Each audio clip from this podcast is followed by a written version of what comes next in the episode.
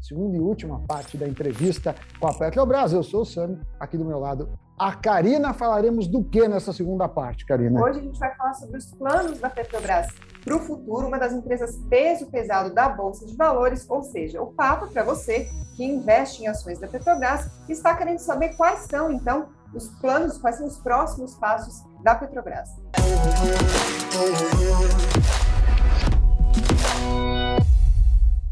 E para falar disso, a gente está com Rodrigo Araújo Alves, diretor executivo financeiro e de relacionamento com investidores da empresa, e também Cláudio Mastella, diretor de comercialização e logística. Sejam muito bem-vindos mais uma vez. Obrigada por mais essa participação.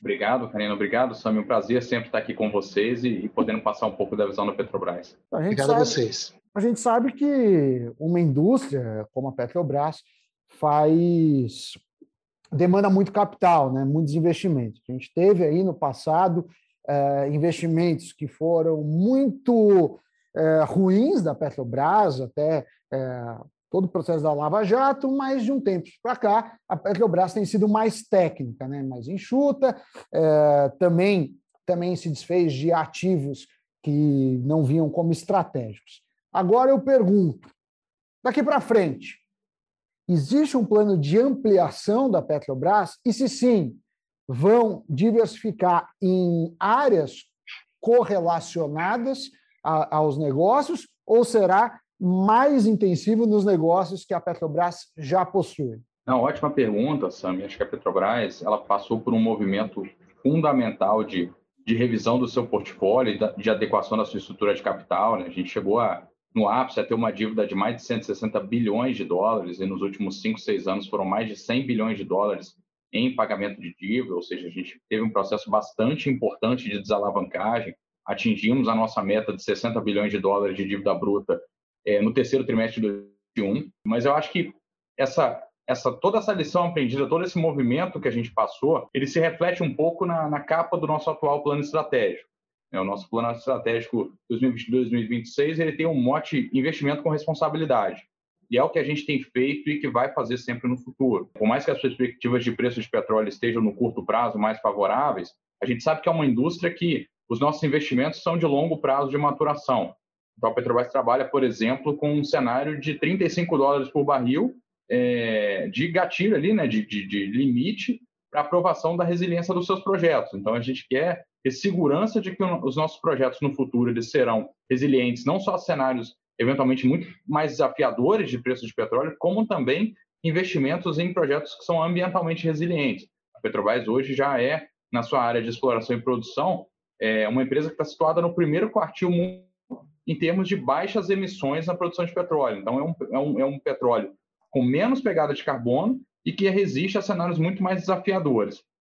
Agora, o nosso, o nosso foco em termos de investimento, ele segue sendo, obviamente, é, no desenvolvimento do pré-sal, que é uma riqueza fundamental, são ativos extremamente é, competitivos, e é, quando a gente olha para o panorama mundial, é, a gente acredita que mesmo nos cenários mais desafiadores da transição energética, em que a demanda pode chegar a, a quase metade do que é hoje, né, caindo dos atuais 100 milhões de barris para 50 milhões de barris, é, são ativos que são competitivos e conseguem sobreviver mesmo num cenário tão desafiador.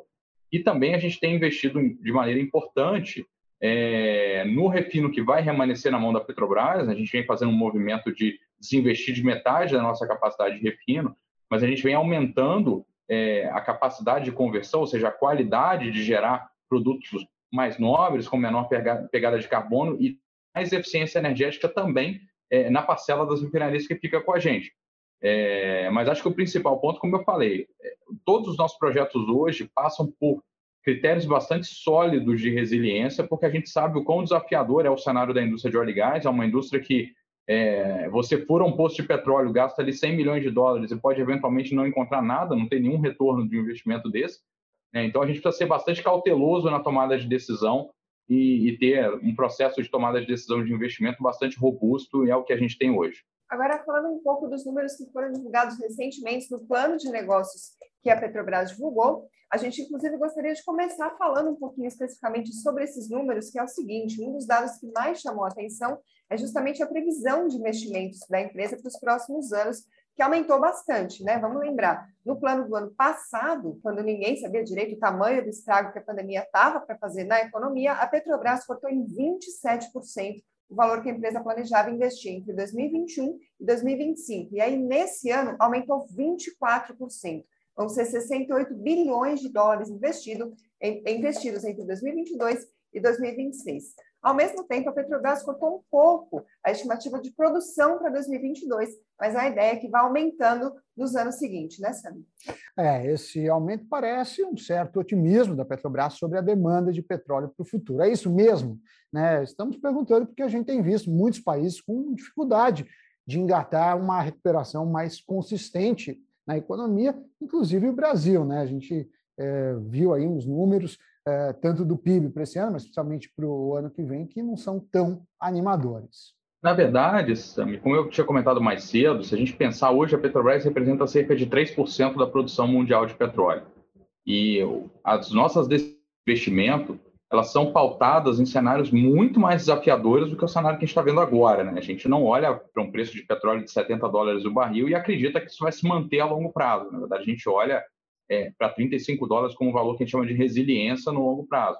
E isso faz com que os nossos investimentos eles sejam é, posicionados na, na, na, parte baixa da curva de custos mundial e que nos permite, por exemplo, se num eventual cenário futuro houver uma redução de demanda, a gente aumente a nossa, o nosso percentual da produção mundial, é, deslocando outros países, outros petróleos, outras empresas que tenham é, um portfólio menos competitivo que o nosso.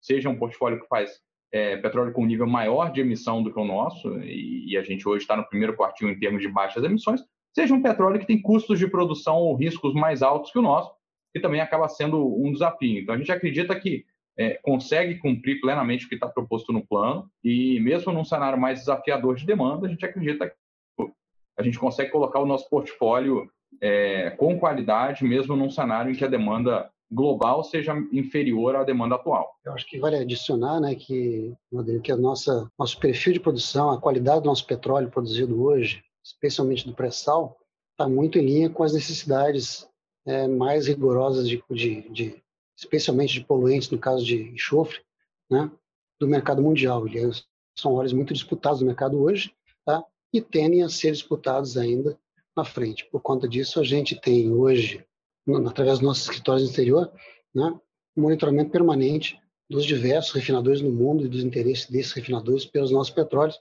que é bastante, bastante intenso e a gente entende que continuará sendo.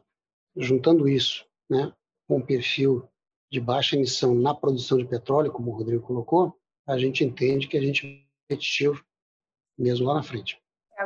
Rodrigo, Cláudio, a gente fez uma pergunta para vocês sobre demanda de combustíveis versus recuperação da economia, só que tem uma outra pergunta que vai nessa mesma linha, só que meio que no sentido contrário, porque a gente tem sim uh, sentido as dificuldades de retomada da economia, mas a demanda por combustíveis está aumentando, como vocês mesmos colocaram. Tanto que a própria Petrobras recentemente emitiu um comunicado dizendo que não conseguiria atender toda a demanda em novembro. A gente viu no plano de negócios que a empresa prevê mais de 80% de tudo que ela for investir nos próximos anos vai ser em exploração e também em produção. É, já não é de hoje que a gente tem visto que a Petrobras está focando nisso, enquanto seguem as vendas de refinarias. Em um cenário em que aparentemente não falta petróleo, e sim refino, ou seja, a gente produz o óleo bruto, mas não refina o suficiente, o, o suficiente para transformar isso em toda a gasolina que a gente precisa, sem ter que comprar de fora, como a Petrobras vê o mercado do Brasil nos próximos anos? A gente corre o risco de ter desabastecimento em algum momento e por quê? Bom, acho, acho a pergunta bem interessante, ela, ela traz à tona algumas questões, né? Uma delas, né, logo que você comentou, quando a Petrobras recentemente, em novembro, né, é, não aceitou a totalidade de pedidos que foram recebidos, né, é, pelos diversos é, consumidores aqui no Brasil, na verdade, o que a Petrobras fez foi aceitar os pedidos no mesmo nível, praticamente, que vinha aceitando nos últimos anos. O que aconteceu foi que, basicamente, diversos atores né, fizeram a opção de comprar da Petrobras ao invés de comprar de importadores naquele momento específico. Tá? E a Petrobras, basicamente, é, ofertou ao mercado o produto que ela tinha condição de ofertar em condições é, seguras, seja via refino, seja via importação. Então, nada em relação ao cenário anterior, Tá? Existe até uma regra acordada com a ANP tá? do nível de compromisso né, que a gente tem, é mínimo de aceitar com relação a pedidos para o mês seguinte, tem a ver com a média dos últimos meses né, de pedidos daquele específico cliente, então isso foi atendido, então é muito tranquilo é, o, o que aconteceu em novembro, o que está acontecendo em dezembro agora. Com relação a risco de abastecimento, eu não vejo, não vejo muito essa possibilidade, desde que né, a gente continue com o mercado brasileiro praticando preços em equilíbrio com o mercado internacional. Tá? Isso é a garantia básica de que não falta produto, sempre vai ter atores interessados em atender clientes. Isso vale para gasolina, vale para diesel, vale para qualquer produto é, no Brasil, na verdade. Quando você não tem preços artificiais, o que acontece é que o mercado se regula, o mercado se regula e não falta, não falta produto. São a, ampliação de parque de refino, a Petrobras fez uma escolha recentemente com seu, de, de focar o seu portfólio né, num subconjunto de refinarias, o que não impede absolutamente é, de outros refinadores investirem em, em refinarias, se acharem interessante, novamente, se as condições de preço, de mercado, né, de ambiente econômico se mostrarem interessantes, isso pode acontecer por diversos atores, o que já pode já está aberto para acontecer há muitos anos. É, adicionalmente, né, é, é, a Petrobras incluiu nesse nosso plano estratégico algumas é, ampliações de capacidade tá, significativas na Renest, em outras refinarias, seja em qualidade, seja em quantidade, né, nas refinarias que a gente tem hoje é, sob nossa gestão. E acho que, Karina, só complementando, o próprio movimento que a Petrobras tem feito de é, contribuir para uma abertura maior do mercado, do mercado brasileiro, atraindo novos investidores, né, que têm é, adquirido algumas das refinarias da Petrobras, isso gera um movimento natural de novos investimentos, como aconteceu na área de exploração e produção. Né, cada vez mais atores é, entrando e é natural, mais investidores, mais investimentos. É, e, e, eu diria que a entrada, a, desculpa te cortar, né, por, por favor, a entrada de novos atores, a entrada de novos atores, o exemplo agora, né, da da Mubadala que adquiriu a, a Relan, né, é, com foco mais específico em refino, tá? A tendência é eles efetivamente, como já tem, já estão anunciando, né, fazerem novos investimentos especificamente de refino. Lembre que a Petrobras ela tem na sua carteira né, uma disputa por, por projeto de investimento. Como o Rodrigo falou, a gente é, faz as escolhas de projeto de investimento com um critério muito rigoroso, evitando fazer é, investimentos que não sejam ativos entre si dentro do nosso portfólio. No caso do refinador com foco especificamente em refino, a tendência que ele faça até investimentos proporcionalmente maiores, o que é até interessante. Queria perguntar agora sobre a transição energética. O plano da Petrobras é investir 2,8 bilhões de dólares para redução e mitigação de emissões de carbono. Desse valor é que vão sair os 600 milhões de dólares para bioprodutos, como diesel renovável eh, e bioquerosene de aviação. Vale lembrar que o valor total que a empresa pretende investir nos próximos anos é de 68 bilhões de dólares. Bom, qual a estratégia da Petrobras sobre energia renovável, que a gente vê que é um assunto que ganha cada vez mais força, não só no Brasil, mas também no mundo todo?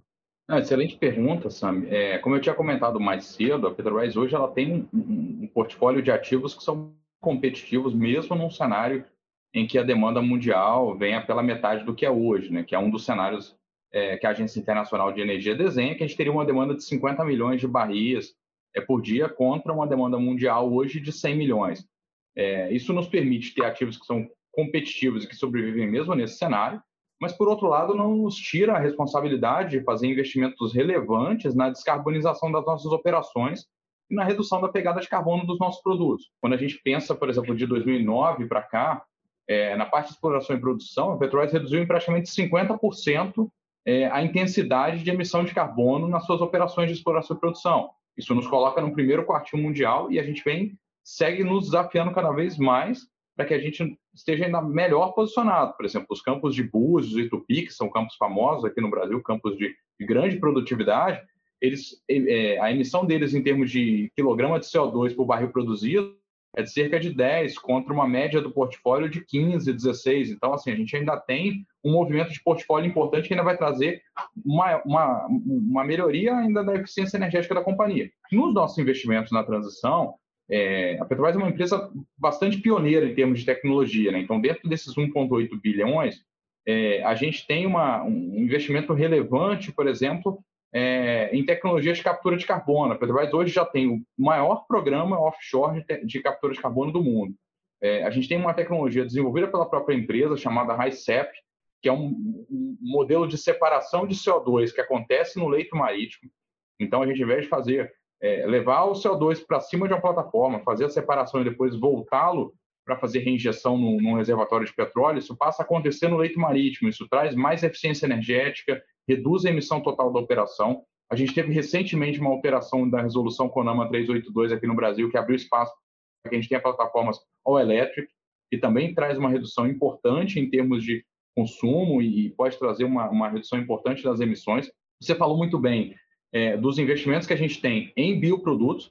Então, a Petrobras ela tem toda uma carteira para desenvolver o diesel renovável, o bio-QAV e também o biobunker. O Mastella tinha comentado mais cedo é, o bunker da Petrobras, a partir de 2020, a gente teve uma mudança global de, de redução de teor de enxofre é, no bunker, né, no, no, no, que é um combustível para navegação. E o óleo da Petrobras, por ter um baixíssimo teor de enxofre, a Petrobras vem quebrando recorde atrás de recorde de exportação de óleo combustível, exatamente porque o nosso óleo combustível tem um teor de enxofre muito baixo vindo do óleo do pré-sal. Então a companhia tem várias competências importantes e tem investido nisso para ser ainda mais eficiente. Uma outra coisa nova que a gente trouxe nesse último planejamento estratégico, e aí não tem um, investimento associado ainda, não tem um CAPEX associado, mas tem é, o desenho de uma governança para que a gente avalie essas novas oportunidades de negócio que estão surgindo.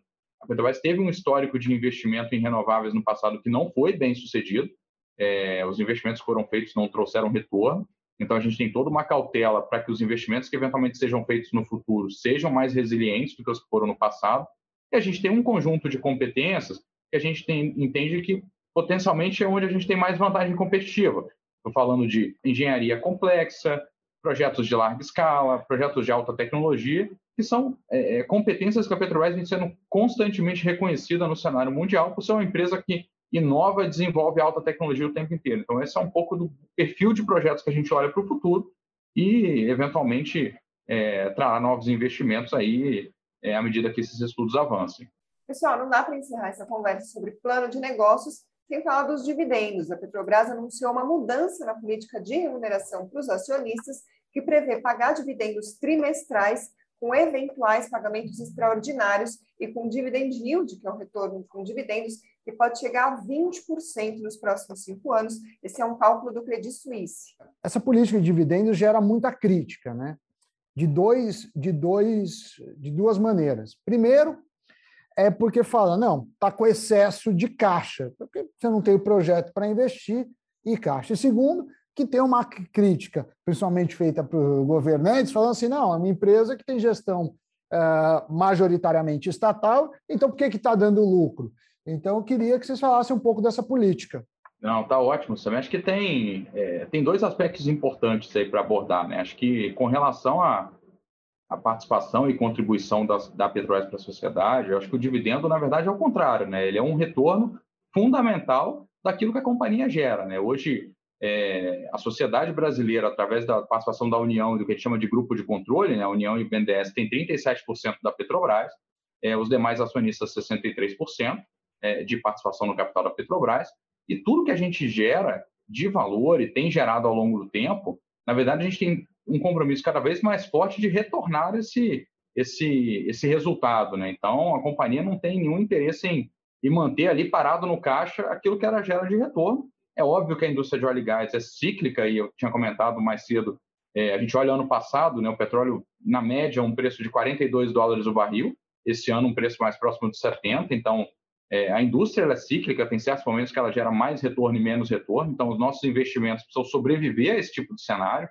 É, às vezes a gente esquece que o petróleo vem a 30 dólares na mesma velocidade que ele vai a 70, 80, né? e isso aconteceu várias vezes ao longo do tempo. Se a gente olhar o histórico da commodity, ela é bastante volátil, então a gente precisa ter uma empresa é, com baixa alavancagem é, financeira que sobreviva a esse tipo de cenário.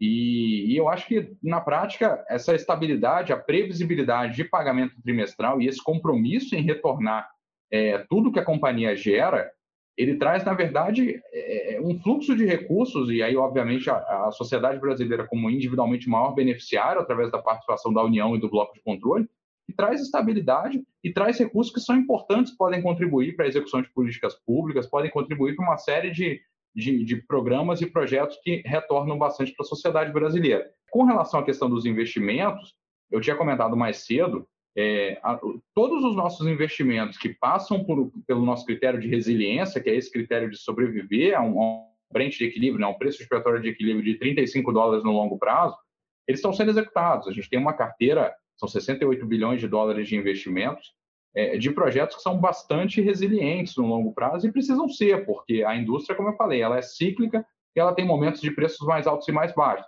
Então, é, a companhia não, não deixa de fazer os investimentos que são resilientes e que têm nível de retorno adequado e que sobrevivem a esses preços baixos é, para distribuir dividendos, mas, obviamente, por outro lado, tem um compromisso em que, é, fazendo seus investimentos e mantendo o seu endividamento equacionado, sem comprometer a sustentabilidade financeira, retornar o máximo possível do que ela gera. Eu acho que esse é o maior compromisso que a Petrobras pode ter, de ser uma empresa que retorna todo o, ao máximo possível o resultado que ela gera, e é isso que a nossa política de dividendos reflete, e, e, traz essa perspectiva do nosso compromisso em retornar todo o valor que a gente gera e, obviamente, é, com 37% de participação na companhia, o Estado é o mais beneficiado é, individualmente com o que a companhia retorna. Bom, da minha parte, acho que eram essas as perguntas principais. Eu não sei se a Karina tem outras perguntas, se vocês querem falar algo mais. Não, só agradecer a vocês mais uma vez pelo, pelo espaço e pelo tempo Sempre um prazer e espero que a gente tenha conseguido esclarecer um pouco do nosso último plano estratégico. Muito obrigado. É, né, gente... Da mesma forma, agradeço, agradeço pelo espaço que vocês deram aí. Acho que é muito importante a gente ouvir, na verdade, né, os questionamentos de vocês. São super válidos. Né, e, na verdade, enriquecem a nossa capacidade de explicar também, o que acho que é muito importante. Né? A gente está num papel muito importante aqui de explicar o que tem que ser explicado. Super importante. Obrigado a vocês. O espaço está sempre aberto, voltem sempre para a gente falar sobre outros assuntos também envolvendo a Petrobras. Por hoje a gente fica por aqui, né, Sam? Karina, obrigado pela parceria. A vocês, obrigado pelo tempo, pelas informações e principalmente aos nossos espectadores, ouvintes, obrigado pela companhia. Até a próxima. Fiquem ligados no Invest News. Tchau, tchau. tchau pessoal.